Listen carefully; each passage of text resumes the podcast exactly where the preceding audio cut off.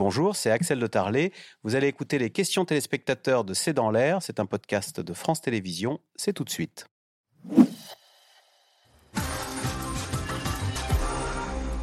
Alors Rachel Binas, Alain dans le Val-de-Marne, d'où viennent les bateaux qui arrivent à Lampedusa? Donc 120 bateaux en moins de 48 heures euh, mardi, hein, mardi, mercredi. L'essentiel de Tunisie.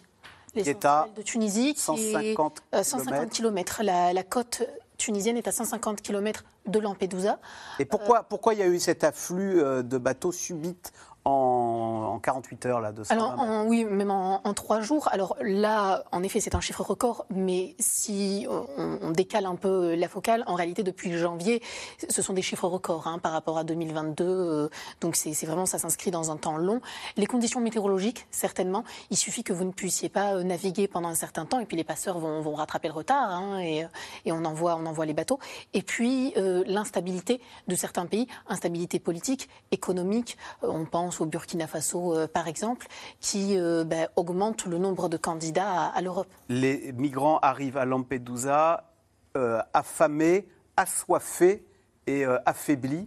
C'est-à-dire qu'ils partent rien, avec rien. Euh, tout à fait. Et puis, des conditions de travail euh, le, le, minimum, euh, en effet, le minimum. De toute façon, l'objectif est de mettre le plus de personnes dans chaque bateau. Alors, ensuite, vous pouvez avoir, moyennant, enfin, en fonction du prix que vous y mettez, il y a des traversées qui peuvent se faire de manière entre guillemets plus confortable et donc moins risquée. par exemple, alors je, change du côté des, du, Maroc, de la Tunisie et des Canaries pour rejoindre les, Canaries. Vous pouvez faire des traversées en, en jet ski pour 7000 euros. Euh, mais là, en effet, l'objectif, c'est de mettre le plus de personnes. Ils, arrivent avec rien du tout. Et puis, ils ne viennent pas directement de la Tunisie. Hein. Parfois, on l'a dit, ce sont des pays, euh, des pays euh, subsahariens. Et puis, dernier point, c'est que ce fameux hotspot, comme on aime à dire, le centre d'accueil à Lampedusa. qui a une capacité d'environ, on va dire, 400, 500 places, qui doit monter à 1250 prochainement. Mais là, lorsqu'il fait face à 7000, ça devient extrêmement difficile pour les équipes sur place. Oui, Jérôme Fourquet. et quand vous voyez sur les, images, c'est souvent des, bateaux type euh, Zodiac ou hors-bord, alors qu'il y a euh, encore une dizaine d'années, c'était de vieux bateaux de pêche, de, vieilles embarcations. Je pense que le, stock de ces vieux bateaux euh, est aujourd'hui épuisé. Et, donc c'est un vrai, un vrai business maintenant. Et il y a un vrai business, aussi de fabriquer des bateaux en, acier avec quelques, quelques tôles. Et, donc il y a des fabricants de ces bateaux. Avec les, moteurs qui vont bien.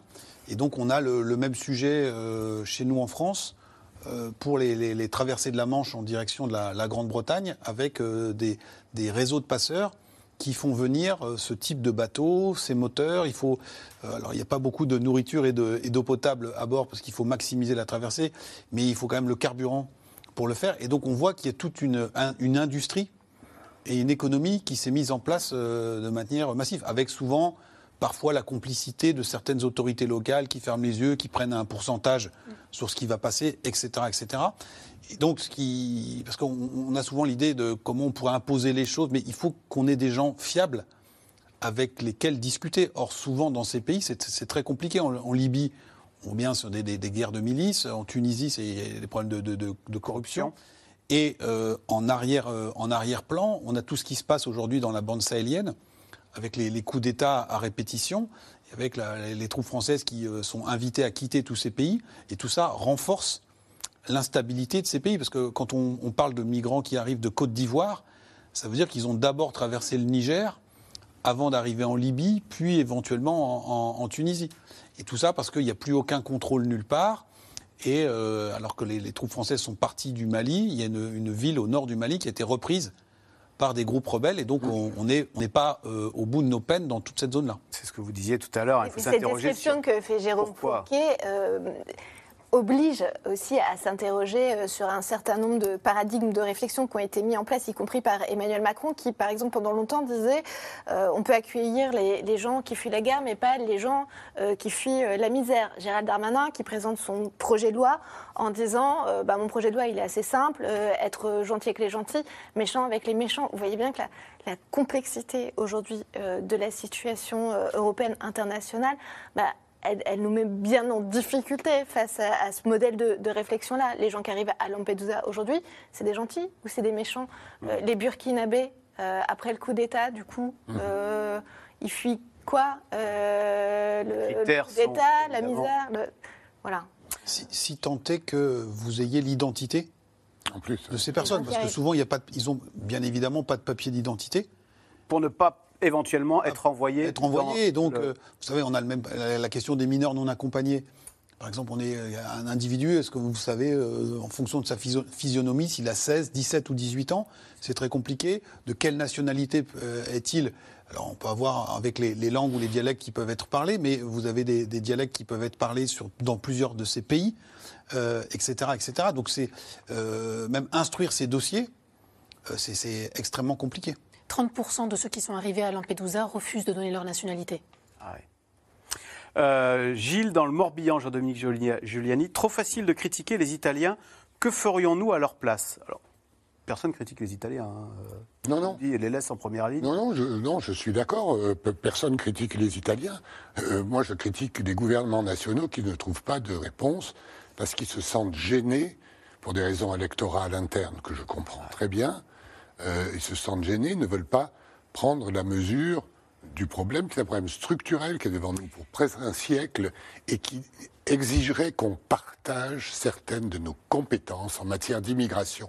Si l'Italie, la France, l'Espagne se mettaient d'accord sur leurs procédures, déjà on aurait fait un grand pas et on entraînerait vraisemblablement d'autres en Europe qui ne veulent pas nous suivre aujourd'hui. Euh, Jean-Dominique Giuliani, question de Nathalie en Gironde. Georgia Meloni pourrait-elle être contrainte de démissionner? Elle a été élue avec comme programme, comme promesse, de faire un blocus maritime pour que plus aucun migrant n'arrive sur les côtes italiennes. Doit-on considérer qu'elle a échoué et que donc elle doit démissionner? Non, euh, elle ne va pas démissionner. Elle, sera rejetée au bout de 18 mois ou 24 mois dans la meilleure des cas, ce qui est la durée moyenne d'un gouvernement italien aujourd'hui. C'est tout le problème de, l'Europe, c'est-à-dire qu'on essaye chaque fois des gouvernements euh, parce que on estime que le prédécesseur a échoué. Voilà. Et donc, euh, c'est ça qui explique que, plus en plus de nationalistes, de, populistes arrivent aux affaires. Mais quand ils arrivent aux, aux affaires, ils font pas mieux. Voilà. Pour compléter la réponse apportée à Nathalie, euh, il faut savoir qu'aujourd'hui, quoi qu'en dise Giorgia Miloni, l'Italie a un nombre de demandeurs d'asile inférieur, que l'on compare, euh, que l'on compare ça avec son PIB ou son nombre d'habitants, inférieur à celui de la France et de l'Allemagne. Hein. Donc même si c'est la première porte d'entrée, ce n'est pas le premier pays à supporter la charge de l'accueil. C'est-à-dire que c'est un pays de transit. Exactement. Vous voulez dire. Merci beaucoup d'avoir participé à cette euh, émission et nous avoir expliqué les ressorts de ce sujet ô combien complexe. Bonne soirée sur France 5 et à demain pour un nouveau C'est dans l'air.